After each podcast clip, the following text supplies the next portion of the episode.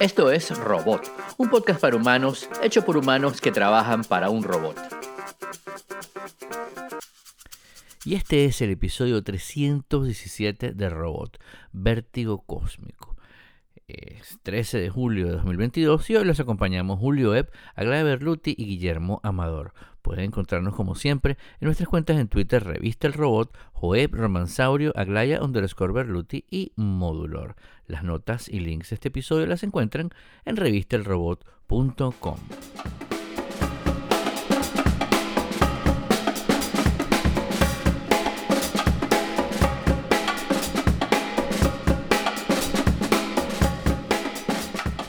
Y aquí dice que estamos en vivo hace tres segundos, o sea que llevamos tres segundos en vivo y no sabíamos que estamos en vivo. Y ya son diez. Imagínate. bueno, bienvenidos, bienvenidos todos. Mira, aquí está Bender. Mr. Roboto. Está Bender. y otros robots, varios, que nos rodean en este su episodio 317 de su podcast de confianza. El podcast que usted usa para eh, limpiar su casa, aspirar la planta baja o sus cuartos. Robots. Una de mis letras favoritas, una de ah, mis letras favoritas de canción. Es una canción de Begorio Dynamite, que fue la banda que, que Mick Jones montó después de The Clash. y, hay una canción que se llama Medicine Show, que habla de uno de estos tipos que iba por los pueblos del, del lejano oeste vendiendo medicinas, medicinas que hacían de todo que te curaban. Y entonces eh, es buenísimo que dice algo así como que eh, te, te plancha los pantalones, te, este, si no tienes pelo, te, te, crece pelo donde quieres. Este, eh, es, una medicina que cura todo, ¿no? Y entonces siempre me acordaba que te plancha los pantalones. Qué cómico. No, yo tengo unos amigos que a veces los menciono, eh, eh Mayo Cando y Gabriel Torres, que tienen un podcast, un videocast, este, muy, muy chévere. Y ellos, este, mm, ¿cómo se llama? Ellos siempre empiezan y, cuando empiezan porque dicen, bueno, el podcast favorito de, qué sé yo, Magdalena que nos escucha desde Guatire cualquier vaina sin roca, o, o, de, o, de, el podcast favorito de la gente de, de Barcelona. O sea, lo sacan de cualquier cosa que estuvieron hablando y tal. como nosotros antes cuando hacíamos los títulos al final, este, que lo grabábamos en vivo. Este, muy gracioso, muy gracioso. Pero hoy es 13 de julio de eh, 2022, estamos aquí Julio, Oeb y yo, Guillermo Amador. Eh, Ricardo está en este momento, eh, sigue su gira europea em, y Aglaya llega, llega después. nos pueden encontrar como siempre en nuestras cuentas en Twitter, que son Revista El Robot, eh, Joep, Romansaurio, Aglaya, underscore o ¿cómo decir Piso, le dice la gente, Berluti y Modulor, que es la mía, y las notas y links de este episodio las encuentran, por supuesto, en revistaelrobot.com. Eh, esta semana, eh, bueno, esta semana está interesante en cuanto a las noticias. En la primera, la primera noticia es que, bueno, entre ayer y hoy, si nos están escuchando, si nos están viendo en vivo, este, aprovechen que es el, Amazon Prime Day. Eh, yo particularmente en el Amazon Prime Day a veces me meto para ver si hay alguna cosa sorprendente, pero a los últimos creo que cinco años he hecho lo mismo compro alguna cosa de Amazon, que es lo que tiene los precios más baratos. Por ejemplo, Amazon, Amazon Dot, Amazon Echo, Amazon Echo Dot, perdón, o tablets de Amazon, cualquier producto de Amazon. Yo siempre estoy como esperando que los Kindle estén más baratos, pero... Pero un poquitico más barato. Un poco, sí, nunca es así muchísimo. Y no sé si es porque el Kindle se vende muy bien, pero yo siempre he querido tener un Kindle, pero el precio nunca me... Muy bien. Lo que pasa es que lo ponen en, lo ponen en bundle con varias cosas. Mm, sí. Entonces te dice, ay, 200 y pico, qué caro, pero el, final es que te están vendiendo todo el pocotón de accesorios, ¿no? Este, para que, bueno, aprovechaste una rebaja allí. Pero, por ejemplo, todos los años compro, este año lo volví a hacer, compré un, un Echo Dot, que es como una bolita que parece el, el, de, el, de, Apple. Este, un pod mini. Ajá, para tenerlo allí, porque o sea, tengo uno en mi mesa de noche, tengo el otro en la cocina y es suficiente. Y tengo aquí en la mesa del, escritorio, tengo eh, el de Apple, que me sirve para muchas cosas. Por ejemplo, para el es el sonido de mi, de mi, de mi Mac Mini que tengo a este lado. Este, mm. el, sonido viene de allí, pues. ¿no? Y, envuelve todo el espacio. Eh, ¿Cómo se llama? Y, mm, pero lo tengo por si acaso, lo quiero poner en otro lado, o se echa a perder este, o algún regalo que hacer ahora que vamos a volver a, la, a las cosas presenciales, de repente vuelve el amigo secreto, entonces ya tengo mi regalo de amigo secreto por 20 dólares, me parece que está regalado. Em, compré un pocotón de bombillos eh, inteligentes que necesitaba igual. Eh, bueno, no necesitaba no en el sentido de que necesitaba me voy a morir si no lo tengo, sino eh, los quería. o sea, tengo que necesitar eso, ¿sabes? Em, está, me salen como en 6 dólares cada uno y compatibles con, con, Alexa y con, y con decía, compatibles con Alexa y con Siri, o sea, con Apple Home, HomeKit, HomeKit. Y, con, y, con, y con Alexa, lo cual está chévere este, para varios espacios aquí en mi casa que necesito eh, actualizar. Unas regletas compré, pilas que mm. estaban más baratas, necesito siempre pilas. Ahorita, por ejemplo, el, yo tengo un Nest y en el cuarto tengo estos cositos que son como un, termostato. Y eso usa una pila. Esta pila que está aquí, chiquitica, que es una C2. Y la conseguí en rebaja. Vamos a, eh, en vivo vamos a ponerle la pila. Muy bien, pila colocada. Em, actualizado, porque me estaba congelando aquí en el cuarto, porque me agarraba la temperatura de la sala. Em, ¿Qué más compré? Eh, unos forros que no me han llegado para el, para el iPhone de silicón, más barato, bueno, 7 dólares. O sea, tonterías así, que no, en final no gasté ni, 100 dólares o ni 200 dólares de todas las cosas que compré, pero que, que si las sumas eran como 300. Entonces, si, me, si tuve una rebaja chévere, porque, porque son cositas así, que igual voy a comprar, necesito una regleta, necesito no sé qué, se echa a perder, necesito una que puse para otra cosa, cosas así por el estilo. Entonces, bueno, ya saben, este, haga más rico a Jeff Bezos, pobrecito, que está necesitado para poder hacer otro cohete. Eh, y recuerda que por cada dólar, algo así, eh, por cada dólar que, que, inviertas en Amazon Prime Day, eh, Jeff Bezos le va a rebajar un dólar de la hora a su empleado. Sí. Qué rata. No es así, pobrecito, Jeff Bezos, pobre muchacho, muy, muy bueno. Y bueno, eh, y hablando de cohetes. ¿Viste las fotos? Sí, las fotos del telescopio James Webb. Increíble. Increíble esas fotos, ¿no? Fabuloso. El telescopio más potente del mundo, muchísimo más potente que el Hubble. Este, y hay unas fotos que son, bueno, dignas de, fondo de pantalla.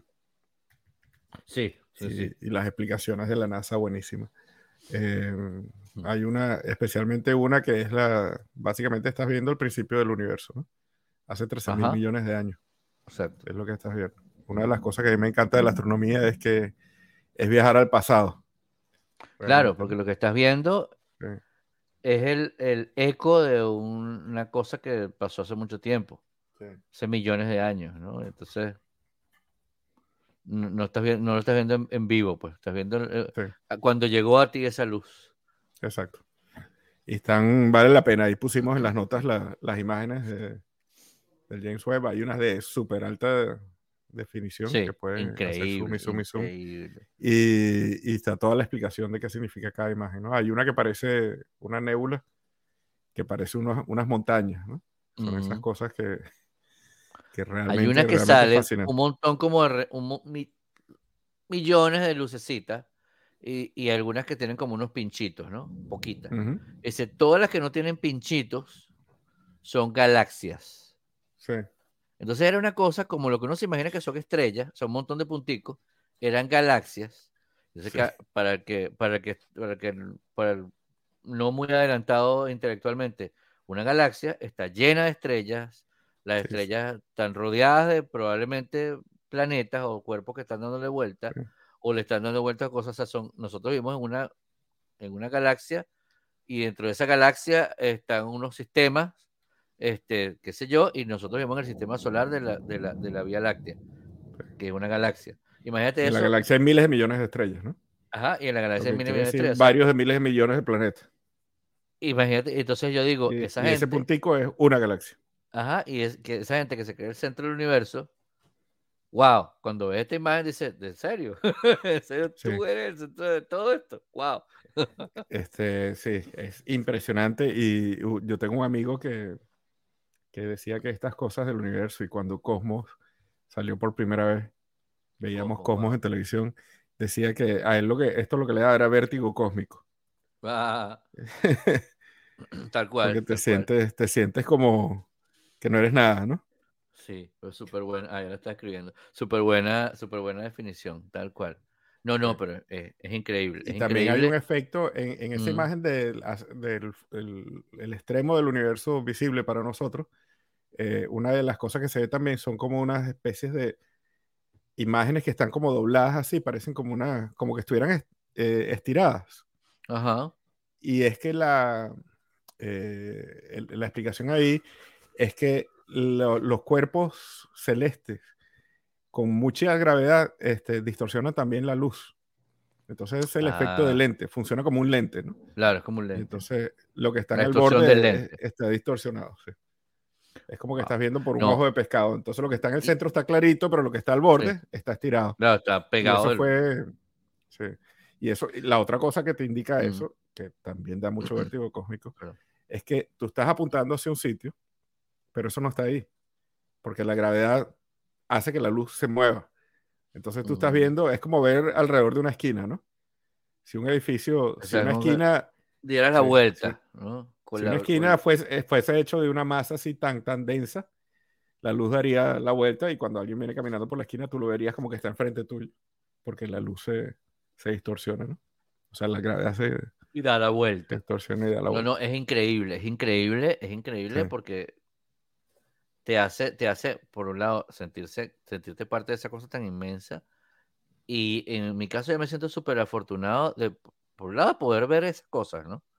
¿No? Este, porque yo, o sea, piensa Galileo y todo este cuento, y lo, y lo, iban a, a, colgar, y lo iban a incinerar y todo lo por una cosa que nadie sabía cómo era en realidad, ¿no? Y que él tenía una cierta idea mucho más clara que la de todo ese poco gente, ¿no?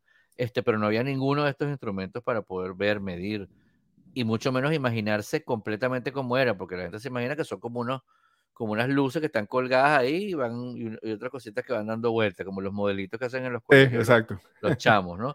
Y es una cosa que una, un poder tan grande que una, una, una, una, una masa hace que la otra flote.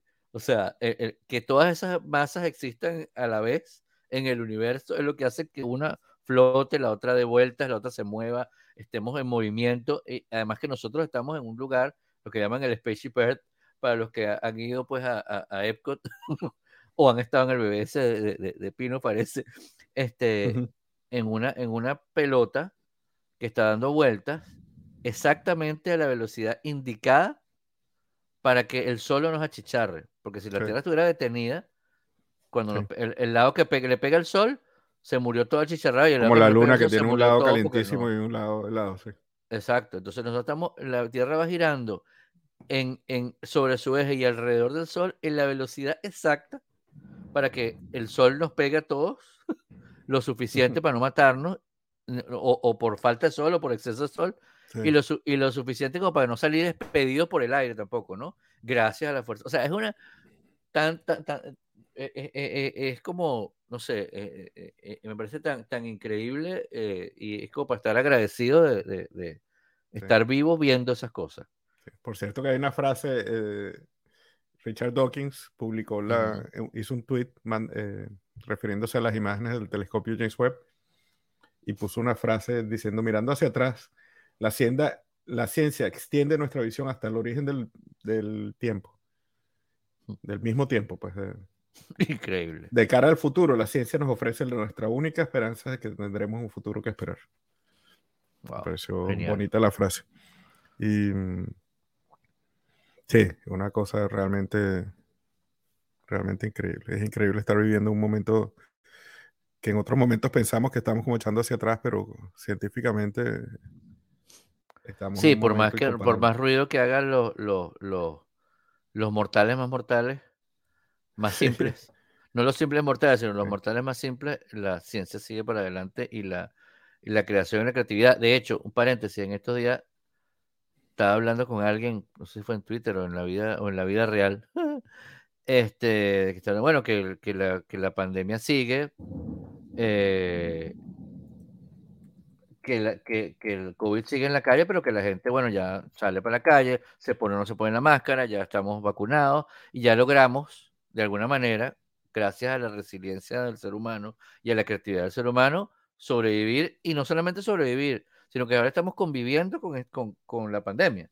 O sea, eso está allí y hay una nueva, ajá, y sale una vacuna nueva y ahí vemos y lávate las manos, ya estamos acostumbrados, ya lavamos no, no me toco la cara en la calle, o sea, ya ah, nos adaptamos y estamos otra vez, yo, no sale para la calle ahora más o menos normal y ve el gentío y está todo muy parecido a antes, ¿no? Este, y, y, y, lo, como que lo logramos. O sea, a pesar de todo, lo logramos una vez más como, como, como raza, logramos sobrevivir. Gracias eh, a, la, insisto, la creatividad y, en, y cayéndonos a golpes contra los que no creen que la ciencia, no me quiero vacunar, me toco la cara, no, me la, no me voy a quitar los zapatos, etcétera, ¿no? O sea, eh, eh, otro triunfo de la humanidad, ¿no? Este... increíble. Por cierto que Sam Harris tiene un, un feed nuevo de su podcast Making Sense y, y, el feed es The Best of Making Sense y entonces está repitiendo algunos de los mejores episodios de su podcast. Y en estos días, curiosamente, relacionado a esto, estaba hablando de que, no me acuerdo cuál era el invitado, pero estaba hablando de el, la fórmula de Fermi originalmente, que es, este, ¿dónde está todo el mundo? ¿no? ¿Dónde están los, los extraterrestres? ¿no? Porque hay tantos planetas, hay tanta... Eh, hablando de, de esto, que, que, somos uno de miles de millones en una galaxia y todos esos puntitos son otras galaxias, ¿no? Entonces, ¿dónde están los extraterrestres? los extraterrestres. Y, y la gran pregunta es, ¿somos un accidente rarísimo en la historia de la humanidad? ¿O hay otro factor, ¿no? Otro factor como, por ejemplo, en la historia de la vida, perdón. Sí. Otro factor como que cuando las, las razas empiezan a, a, lograr el, viaje interespacial, se destruyen. Porque si no, deberíamos estar viendo como... Capaz, mira, yo aquí mi ah, saludos a Edmundo que está en el chat desde ah, Veracruz, eh, México, Veracruz, Veracruz, en México. saludos Edmundo, un abrazo. Este, yo, yo lo que creo, mira, yo una vez em, cuando yo hice mi, cuando yo di mi charla TED, eh, ese, en ese mismo, en ese mismo TED estuvo mm, este señor eh, eh Charles, Charles Carías, que es un sabio explorador del mundo, pero especialmente de, Venezuela, de, zonas desconocidas, y él ha descubierto, él descubrió, él estaba contando allí y mostró allí, y la gente decía como que, ah, porque yo creo que no entendía mucho. O sea, yo, lo estaba, yo, yo, pienso que lo entendí y, estaba medio, ¿qué? Y era, el tipo mostró como una piedra, y esa piedra era una especie nueva que él había descubierto. Entonces era una piedra que estaba viva. La piedra crecía, porque había estado estudiándolo por no sé cuántos años. O sea, piedra digo para, para que podamos imaginarnos qué es lo que el tipo tenía en la mano. un objeto que tenía allí y esa cosa crecía. Algo así, pero la broma tenía un sistema digestivo.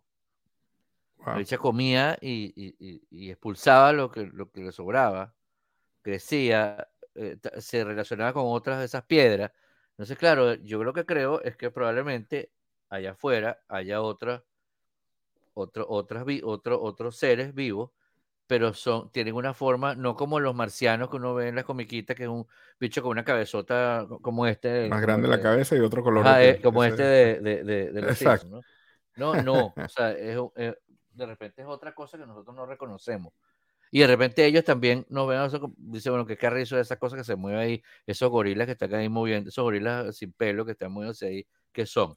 ¿No? Este, o quién sabe, ¿no? O, o, o, está, o, o, aquella teoría de que saben que existimos, pero no quieren, no quieren, no quieren hacer relación con nosotros. Y que no, no, muy Hay un par de referencias que, que a mí me gustan.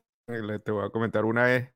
Hay un episodio de Star Trek que creo que es de Next Generation, no estoy seguro, pero es una especie alienígena tan diferente a nosotros que en vez de llamarnos humanos o, llamarnos, cuando se refería a los de Star Trek, les decía bags of mostly water, bolsas de más que nada agua, ¿no?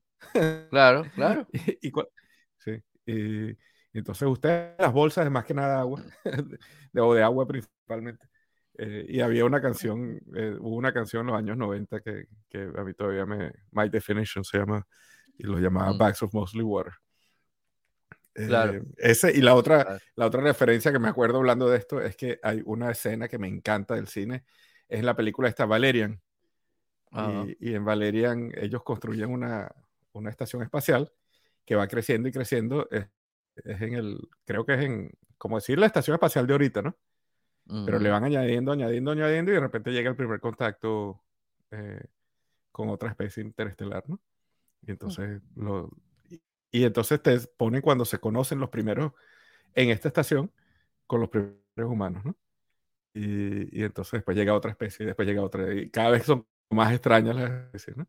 Y entonces hay una secuencia de unos 30 segundos donde está pasando el tiempo y cada vez saludando a, a especies nuevas y bienveniéndolo, dándole la bienvenida como una especie de, de galaxia Una especie de especie. Unidos. Sí. Qué cómico. Buenísima, buenísima esa. Mire, esa semana se, se, nos fue, ¿vale? James Caan. Oye, sí. Sí. Este, nosotros tenemos ahora nuestro. James Caan sí está viejito. Este, pero bueno, fue uno de esos eh, actores que marcó época, ¿no? En, El Padrino y, tal vez una de las últimas cosas que hizo en Elf. Este...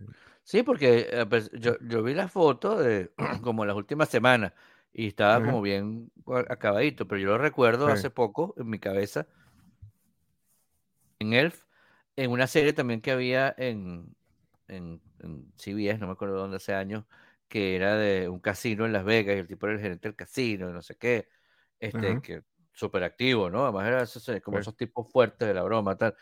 y, y, aquella película, una película que a mí me encantó, pero es una cosa loquísima, que es con Nicole Kidman y él, que se llama, creo que Dogtown o Dog algo. Como es como la, la, ciudad de los perros, ¿no? Así que toda la escenografía o sea, toda la, cosa es un espacio negro. Mete un galpón negro que no se ve el cielo, sino todo es negro. El piso es negro y todos los sitios, o sea, en vez de tener paredes, está como el plano, ¿sabes? Como las líneas en el piso que representan las paredes, la puerta, no sé qué, lo que son como las puertas, ¿no? Las puertas, las pero hay como flotando. Y los muebles, ¿no? Pero no están las paredes. Y está la gente ahí y como que vas pasando por la avenida, caminando, y está todo, o sea, tú como espectador estás viendo todo el mundo ahí, pero los que están ahí no saben quién está detrás de la pared porque es una cosa loquísima, loquísima, loquísima. Este, como una película experimental, pero una película que salió en el, en el cine, todo broma tal. Lo tuve que ver en, DVD porque, o sea, que era como en varias partes, pues era como, ¿qué está pasando aquí? Y él era uno de los protagonistas. Este, y súper como activo. Yo lo recuerdo como de esa película y de la otra serie.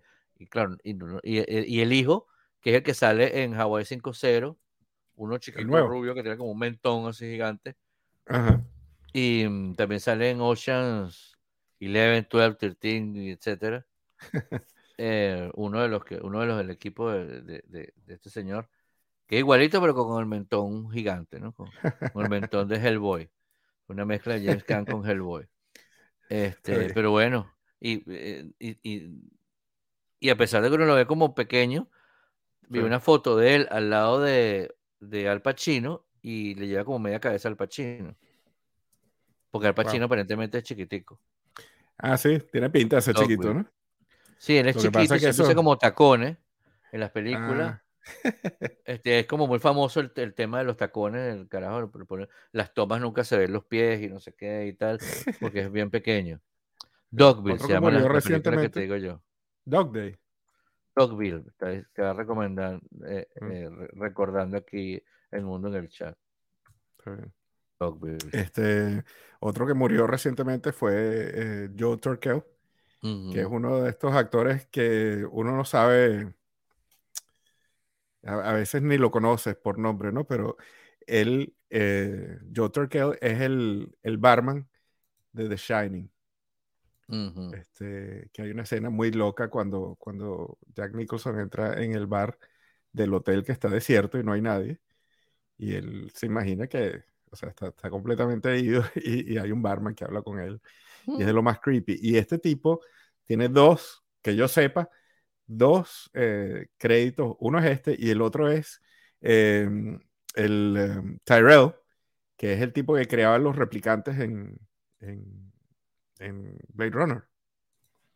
Es como una mm. especie de dios que vive en una, ¿sabes? Es como, es como un magnate, una especie de, de Elon Musk. Sí, sí pero que vive en un edificio gigantesco y él es el que crea los replicantes y que tiene a la, a la muchacha, este, a Sean Young ahí con él. Como que fuese una, cuando era una, muchachita como de, sí. como de 20 años. Este, ah, se está conectando Oscar, Oscar Restrepo desde Colombia. Saludos, gran amigo también. Este no es Scott Kahn, el hijo de, de, James Kahn, Scott Kahn. Sí. Tan cómico. Famoso en Hawái 5-0. El tipo está en Hawái con pantalón de vestir, zapatos duros, camisa de vestir. Y el, ¿Ah, otro, y el otro siempre se burla porque el otro está en camisa de flores, franela, y todo el mundo está en shorts, en traje de baño, y el tipo, o sea, vámonos. O sea, que no, es obligatorio usar camisas hawaianas en Hawái. No es obligatorio aparentemente. Es opcional. Es, opcional, puedo usar este. camisas Y el otro que, otra persona que tuvo una influencia bien interesante, pero que no era necesariamente conocido, mm. es Colin Cantwell, que diseñó las naves del 2001 Dice el Espacio y las de Star Wars. O sea, el diseñador del Millennium Falcon. O sea, el diseñador de toda, la, de toda la fantasía espacial eh, que de nuestra cabeza de los últimos 40 años, qué sé yo. Sí. Falcon un clásico, ¿no? de, todas las generaciones. Y 2001 sí. Space Odyssey, que fue la primera, como, bueno, y fue de donde y fue de donde lo llamaron para que hiciera Star Wars, por supuesto. Claro, seguro. ¿no? ¿Quién habría hecho las de Galáctica? no, ¿Te acuerdas? Galáctica, astronave de combate. Sí. Hablando de naves de esas, ahorita que estoy viendo Star Trek Discovery, hay una nave en la tercera temporada que es una nave eh, morphing, que cambia de forma. Es impresionante. Es como una especie de un Mighty Morphin Power Ranger o una, Un, Transformer. es como un Transformer, y entonces está volando y cambia de forma para poderse meter en, en espacios pequeños y wow. Se pone más larga. ¿La gente adentro cómo hace? Buena pregunta, buena pregunta, pero los efectos, pero los efectos son geniales. Geniales, porque es como que se separan las piezas y se van poniendo en otra forma, ¿no? Este, el, efecto es realmente muy bueno. Yo me imagino, es una nave de un, de un contrabandista. Entonces me imagino que no necesita demasiado espacio para, para a lo mejor si lo que tienes que No, para llevar las cosas, la consola, Para llevar lo que está contrabandeando, ¿no? Los sacapuntas y las cosas así. Contrabando, sacapuntas y tenedores. este, hablando de, de ridiculeces, tal como habíamos conversado, yo recuerdo la primera vez que escribí de esto, yo dije, ah, esto no me gallo, después dije, ah, no, mira, fue en serio, me arrepiento de lo que dije, me equivoqué, y ahora es como un, ah, eh, eh, un, famoso... Eh, un famoso quote de un, de un asesor que, que, tenía yo cuando estaba cuando trabajaba diseñando edificios en una de las, de las compañías que trabajé en esa, en, en esa, esa época de mi vida eh, que él decía, una vez pensaba que estaba equivocado, pero no. no eh, estaba, equivocado, estaba equivocado en que estaba en lo correcto. ¿no? Este, y, y resulta que Elon Musk, dice que está este loco, resulta que Elon Musk eh, se echó para, bueno, sabemos todos, ¿no? Y sabíamos que lo iba a hacer, se echó para atrás en la cuenta, en la compra de, de Twitter, porque, no sé, el pajarito no era del pantone que le han dicho, ¿no? Este, supuestamente porque tenía muchos bots, entonces lo que está comprando tiene muchos bots. Y en realidad comprar Twitter es lo que, comprar lo que está allí, ¿no? Comprar lo que, para que lo que funcione Twitter. Más allá de que si todos son bots, eh, fabuloso, te aplaudo, porque gracias a ese poco de bots controlas la opinión pública, ¿no? Y él trató de hacer subir las acciones de, él, trató de manipular, eh, hizo y manipuló, y que por lo cual lo castigaron una vez en la, la, la, ¿cómo se llama? La, el, el, la organización que... Federal Trade Commission, ¿no? Ah, el, ajá, el Federal Trade Commission. y ahora como que, ay, haz lo que te dé la gana. Están como hartos de que seas lo que te dé la gana. Y ese es lo que te dé la gana, que me parece que está mal, porque hace lo que le da la gana, pero entonces además está dañando las acciones de Tesla, porque más allá de que él pierda parte de su patrimonio, el resto de la gente que tiene acciones en Tesla y el resto de la gente que compra una cosa en Tesla este, eh, eh, va a sufrir o no por su idiotez. Y mucha gente lo compara con el, con, con, con como cuando sacaron a, a, Steve Jobs de Apple, y es todo lo, todo lo contrario y muy distinto, porque Steve Jobs no estaba destruyendo Apple, Steve Jobs estaba echando para adelante su, su, su, su visión de Apple, y esto lo que está es haciendo multitasking, e inventando, y metiéndose donde no se tiene que meter, porque una cosa es tener opinión, otra cosa es luchar por la libertad de expresión, otra cosa es creer que lo que tu opinión es, lo, que se puede decir.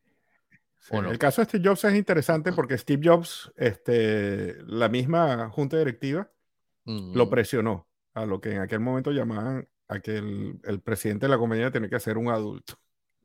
Steve Jobs era un chamito y Apple creció tanto que pensaban que necesitaban un CEO que fuese una persona con experiencia en negocios, que fue cuando la famosa frase se robó al, presidente de Pepsi y le dijo que, quería pasar el resto de su vida vendiendo agua azucarada o si quería cambiar el mundo. Lo convenció y después se dio cuenta que había sido posiblemente un error, ¿no? Claro. Porque, porque Apple no funcionaba así, no, no, era...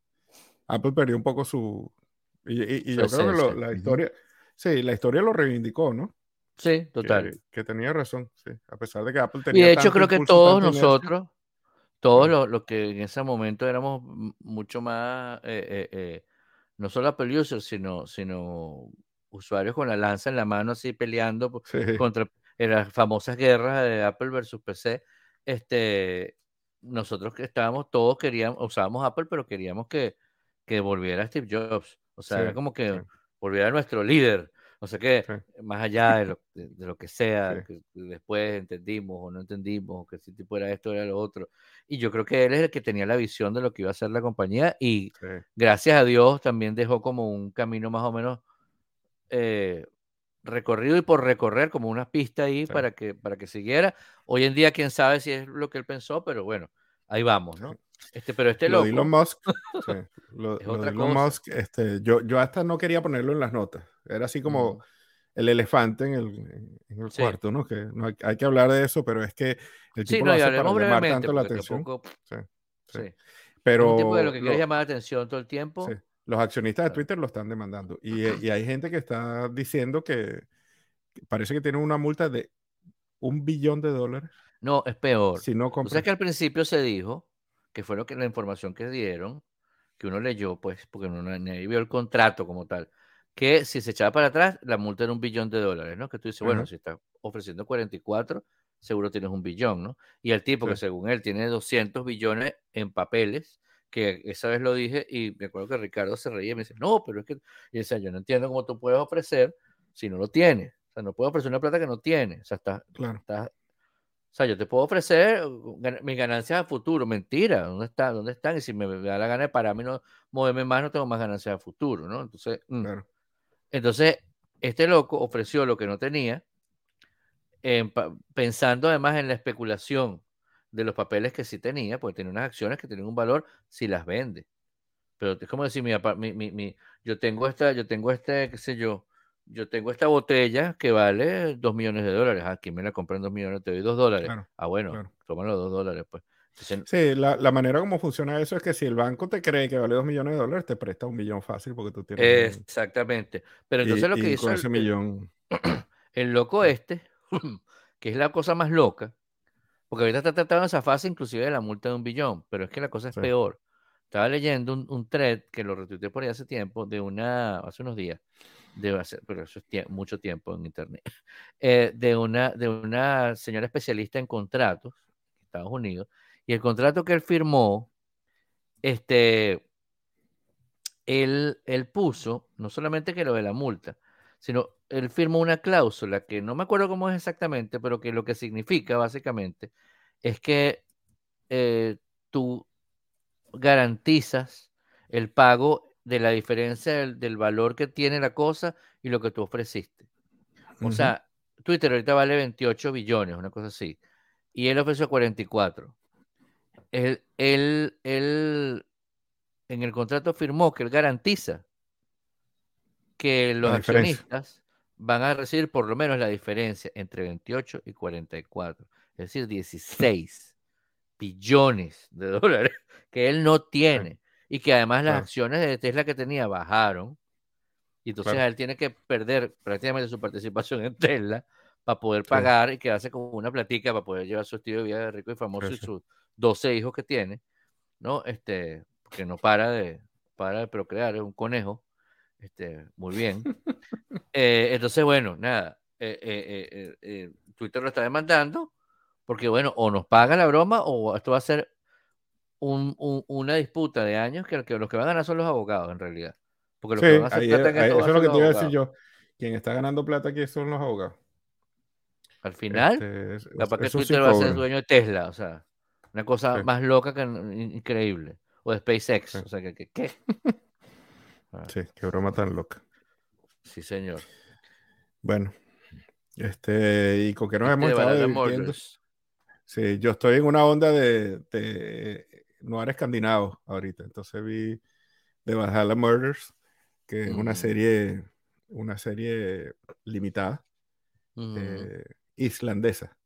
Sí. Eh, está muy bien. Eh, y vi Wisting, que es una serie que sí tiene tres temporadas, pero solo la primera está en Hoopla. Es una serie noruega también. Noir. Hoopla, a ver si me agarraste, ¿qué es Hoopla? Hoopla, yo la he mencionado aquí antes, creo que ha sido una de nuestras apps recomendadas. Eh, Hoopla es un, es un sistema que funciona con tu carnet de la biblioteca aquí en los Estados Unidos. Ciertamente. Y entonces te prestan, es prestado, no pagas nada, y te prestan libros, audiolibros, eh, libros electrónicos, audiolibros, cómics, música, películas, series de televisión. Y ahí he visto cosas geniales, es genial. Pero de todas maneras, este, como nosotros tenemos escuchas en todos lados, Visting con W. Eh, puede que alguno de ustedes lo tenga algún servicio. No sé si lo tendrá Netflix en algún otro país o, no, no me suena o otras maneras más creativas de, de, conseguirla. Está muy buena esa serie. Por cierto, este, ¿cómo se llama la chica Trinity de, de The Matrix? Carrie, Ann Moss.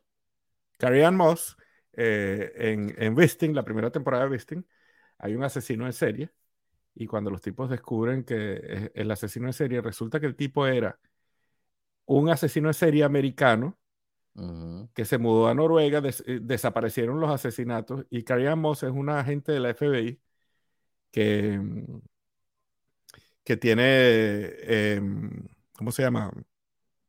Que, que anda tras la búsqueda de este asesino en serie y, nota las, similitudes. Y entonces parece que el tipo se cambió de identidad y se fue a Noruega. Y entonces Carrie Ann Moss sale en la serie. La serie es en ah, qué chévere. Parte, ah, es bien, interesante. Sí, vale la pena, vale la pena Wisting. ¿Y has visto Loot? Que vi que lo pusiste en las notas.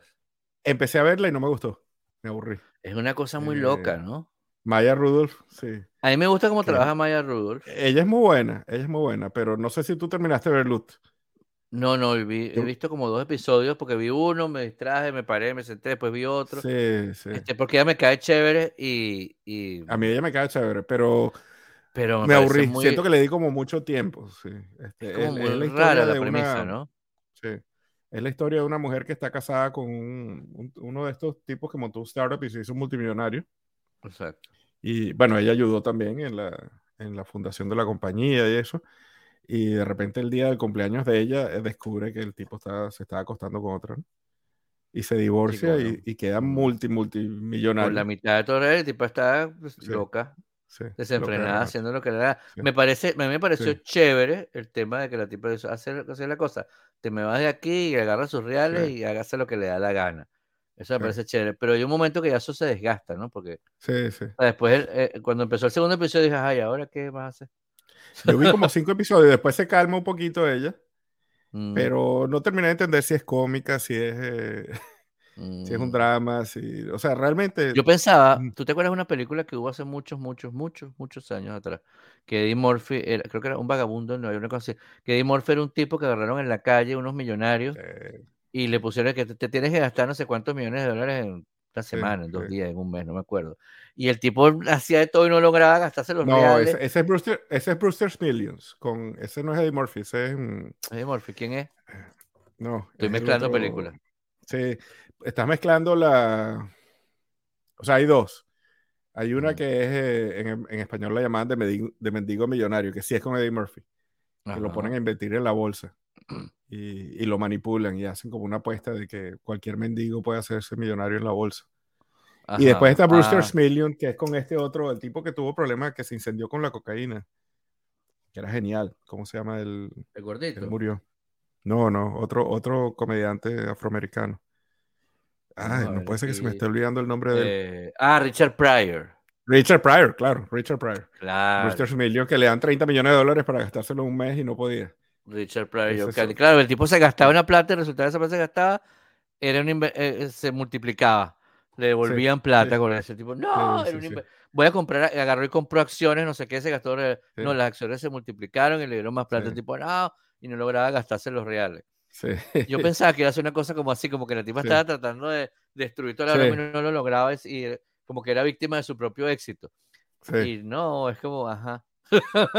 no sé qué termina de pasar. No sé qué termina de pasar. La verdad es que me aburrí y no la seguí viendo. Y la que estoy viendo ahorita eh, se llama Deadwind en mm. Netflix. Y la estaba buscando en MDB. Me llama la atención que se llama, realmente el título original es Carpi, que es el apellido de la, de la policía.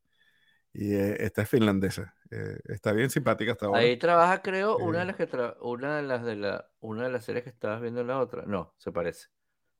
Sofía Carpi. Pila Vitala se parece a a la protagonista de la, de la primera que mencionaste. Me encantan eh, los nombres tanto de los finlandeses como de los, los islandeses. O sea que los islandeses todos, y esto me encantaría que alguien que sepa nos eche el cuento. Karina me dijo que ella trabaja con una finlandesa y le va a preguntar. Pero todos los finlandeses, el apellido es algo son o algo dotir. Porque es el hijo de. O la hija de. Dotir es la hija. O la hija de. Ajá. Entonces, eso quiere decir que si tú tienes una hermana, tú eres Em, tú eres eh, Son y ella sería Dotir. Y si tu papá se llama Sven, tú eres Svensson y ella es Svensdottir, ¿no? Mm. Eh, entonces el, apellido no se, no necesariamente se traspasa. Y esto es una cosa que eh, ha muerto en otros países, en Suecia, en Noruega e incluso en los mm. países sajones. en sajones hay Jameson, pero ese es tu apellido. Tu, tu papá no se llama James hace miles de años, ¿no? Aquí sí es. Se quedó así, pues. bueno, es como igual. cambia todas las generaciones. Los apellidos, todos los apellidos españoles normales, Amador, pues, por ejemplo. Exacto. Este de la Barrera, del Valle. Exacto. Pero entonces mi pregunta es para los finlandeses que, eh, islandeses, perdón, que nos escuchen, si eso, si eso se mantiene ahorita, ¿no? Y si tu, tu apellido es el primer nombre de tu papá y, y mm. son Odotir, ¿no? Eh, es, muy curioso. Son Odotir.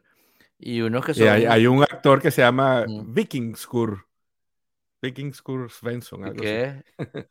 el perro de. Es como un vikingo. el perro del vikingo. Este... el, vikingo hijo de Sven. El vikingo Svensson. Sven. Svensson. Vikingur Svensson. No, y una que, que, que, no he terminado de ver, pero eh, eh, tengo, tengo siempre sentimientos encontrados porque me encanta la serie, pero a veces me parece demasiado gore que es eh, The Voice, que esta de, Esa está en mi lista nunca la he visto por el gore. Loquísimo, es que es muy loco, porque es como muy, o sea, no te lo esperas. Entonces, por ejemplo, yo, yo donde veo muchas películas en los aviones, ¿no? Este, Estamos hace un rato que en estos últimos cinco años he viajado Has estado viajando 15 veces, ¿no? Entonces, eh, 15 eh, veces fuera del país. Si le sumo la de adentro, 20 y pico. Entonces, eh, tengo mucho rato dentro de los aviones y es chévere, pero si estás viendo o sea, si estás viendo The Voice, tienes que ver quién tiene sentado al lado. Cuando voy en business o en primera, puedo ver The Voice, pero si voy, si Voice sentado al lado por una señora o una niña, no puedo. El otro día estaba de que, bueno, me no. el capítulo y había una muchachita como de 14 años con la mamá sentados al lado mío. Yo, no puedo. Se puse a ver Stranger Things. ¿no? y la muchachita, ah, está viendo Stranger Things, señora, ay, le gusta esa serie. Ah, tiene una música muy buena, me dice. Yo, sí, sí, de mi época. Muy cómico. Este, pero he seguido viendo Stranger Things, la quiero ver, pero... Esta temporada está mucho mejor que la temporada anterior. La temporada anterior... Yo me quedé en la segunda porque, porque Karina no le gusta el... O sea, no le gusta ese tipo de suspenso. Bueno, pero... Tiene miedo a los monstruos y la cosa. Es medio tonta porque es como infantil. Pues. Sí, pero no, me, se me ha quedado ahí pendiente. Está chévere. O sea, esta temporada está mejor que la anterior. Las actuaciones muy buenas. De verdad que todos esos chamos, pues son puros chamos, ya tienen 20 años, ¿no? Pero desde pequeños ya eran buenos, actuaban muy bien, actuaban muy, muy bien. Están todos muy bien metidos en los personajes. Además hay gente como, bueno, Winona Ryder y, y otros, ¿no? Este, eh, el rabbit hole es cada vez más loco, ¿no? Le da más vuelta a la cosa, más vuelta, y termina como con el primer momento de la siguiente temporada que tiene que ver a juro. Uno pensaba que esta iba a ser la temporada final, pero aparentemente la siguiente va a ser la final. ¿no? Este, o sea, si terminan esto, pues no tiene sentido nada de, las otras cuatro. Em, y ya están hablando de, cómo van a hacerla, que se van a hacer un viaje en el tiempo. Porque, claro, cuando termine de grabar la próxima, toda esta gente está bien grande. Se los olvídate de los niñitos. Entonces, ¿qué pasó entre que era un niñito y ahorita? ¿Dónde brincaron? Claro. ¿no? ¿Cómo, cómo, cómo cuentas eso? Bueno, no vemos las de Volver al Futuro, que las hacía cada dos, tres años, pero Michael J. Fox era igualito. Claro. Ya había crecido, pues, y siempre era el mismo adolescente, pero con 50 años. Y, y, y, ¿cómo se llama? Y el Dr. Brown era, era un viejo, pues. era, era Ricky Morty este, de la, live action. Sí, eso es uno de los este problemas de trabajar con, con chamos, ¿no? Que, lo que crecen, pues, por mucho tiempo. Exacto. diría el papá de Michael Jackson. ¡Ah! ¡Tutum! Em, y bueno. Yo me estoy leyendo ahorita eh, el libro que se llama As You Wish, que es el libro que escribió Cary Elwes, que es el protagonista de, de, Princess Bride. Ah, qué bueno. Eh, sobre la historia de cómo se hizo de Princess Bride y un montón de anécdotas y lo hacían todos los actores. ¿Qué tal? Es divertido. Es súper divertido. si te gusta de Princess Bride, los cuentos de, de, Billy Crystal y de todos estos tipos. de Fezzik, del, de Andre the Giant, lo gigante que era este, y cómo comía y que parece que un día el tipo pidió cinco platos principales.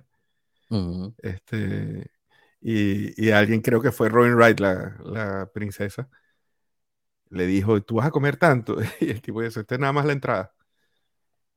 Eh, y bueno, eh, cosas así como esa. También hay una parte donde, donde a, a, Wesley, que es Cary Elwes, le dan un golpe en la cabeza con una, con una espada y él se desmaya. Y parece que el golpe fue de verdad, el desmayo fue de verdad, terminó en el hospital y todo, por eso la actuación es tan buena.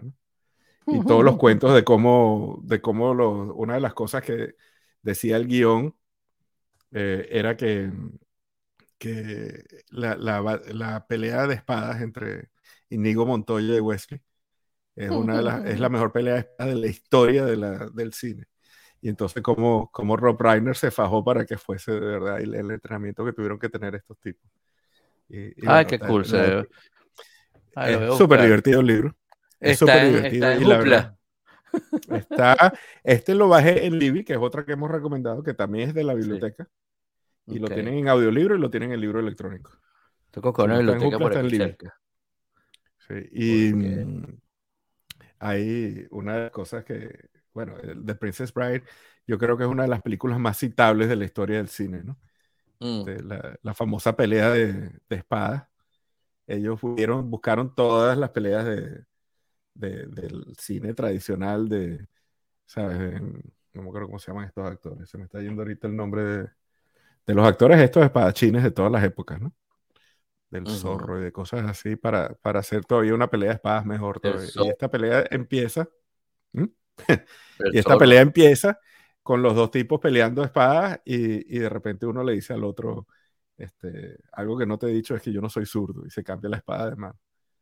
Entonces el otro dice, ah, eso es buena noticia porque yo tampoco soy zurdo y se cambia la espada de mano. Y los tipos tuvieron que aprender a, a hacer espadachines con ambas manos.